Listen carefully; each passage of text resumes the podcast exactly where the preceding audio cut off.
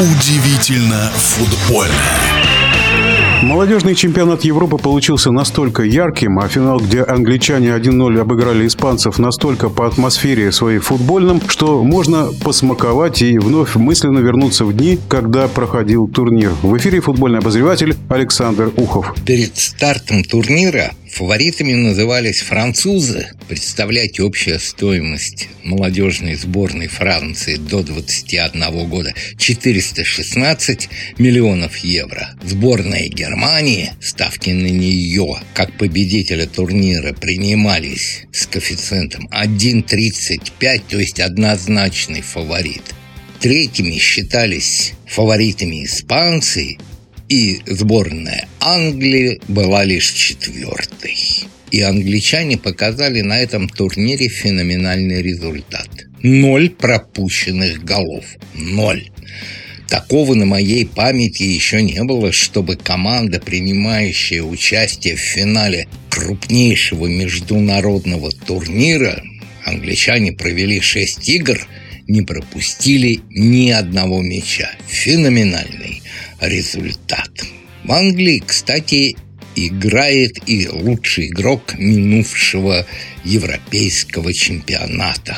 Это Гордон, нападающий. Он, кстати, не стал самым результативным игроком турнира, но его вклад в победу сборной Англии огромен. Просто огромен. Кстати, лучшими бомбардирами стали два испанца – Гомес и Руис, а также украинец Судаков. Вообще вот по поводу Украины и сборной Грузии.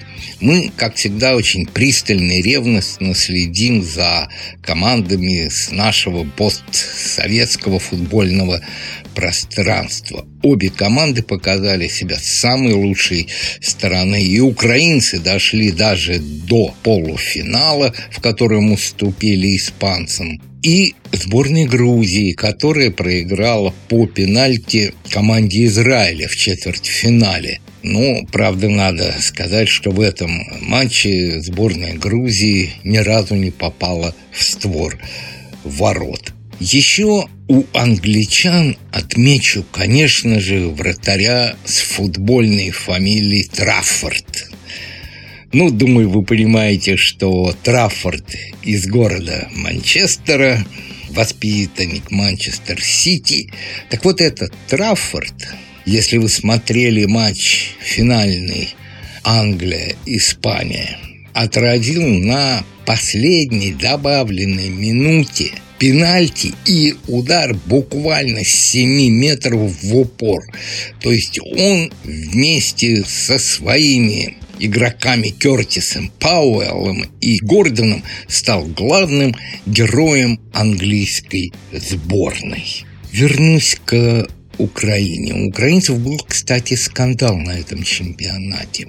Два игрока, Судаков и вратарь Трубин играют еще и за главную команду страны. А по правилам ФИФА, если игрок играет за главную команду или молодежную, то разрыв должен составлять между матчами этих двух команд минимум 48 часов. А у украинцев получилось 46. Но УЕФА разрешила им играть, и они играли. Хотя испанцы выразили свое неудовольствие. Этот чемпионат подчеркнул, что молодежные команды не всегда являются копией своих главных сборных. Не всегда. И ряд игроков используются даже в главных своих командах или в клубных или сборных не на тех местах, не на тех позициях. Вот, например, лидер сборной Испании Серхио Гомес, он, кстати, играет в Англии, например, у Гвардиолы играет левого защитника, а в сборной молодежной Испании он играл нападающего. И этот турнир европейский, что очень важно, еще был отборочным турниром к Олимпийским играм, которые состоятся в будущем году во Франции. Так вот, три лучшие команды попадают на Олимпиаду 24. И среди этих команд, сейчас я их назову, Испания, Израиль и Украина, нет сборной Англии. Спросите, почему? А дело в том, что Англия не является членом МОК а членом МОК является Великобритания, а Англия – составная часть Великобритании. Вот такой курьез, из-за которого прекрасные молодые английские футболисты не будут играть на Олимпиаде 24. В нашем эфире был вице-президент Федерации спортивных журналистов России Александр Ухов. Удивительно футбольное.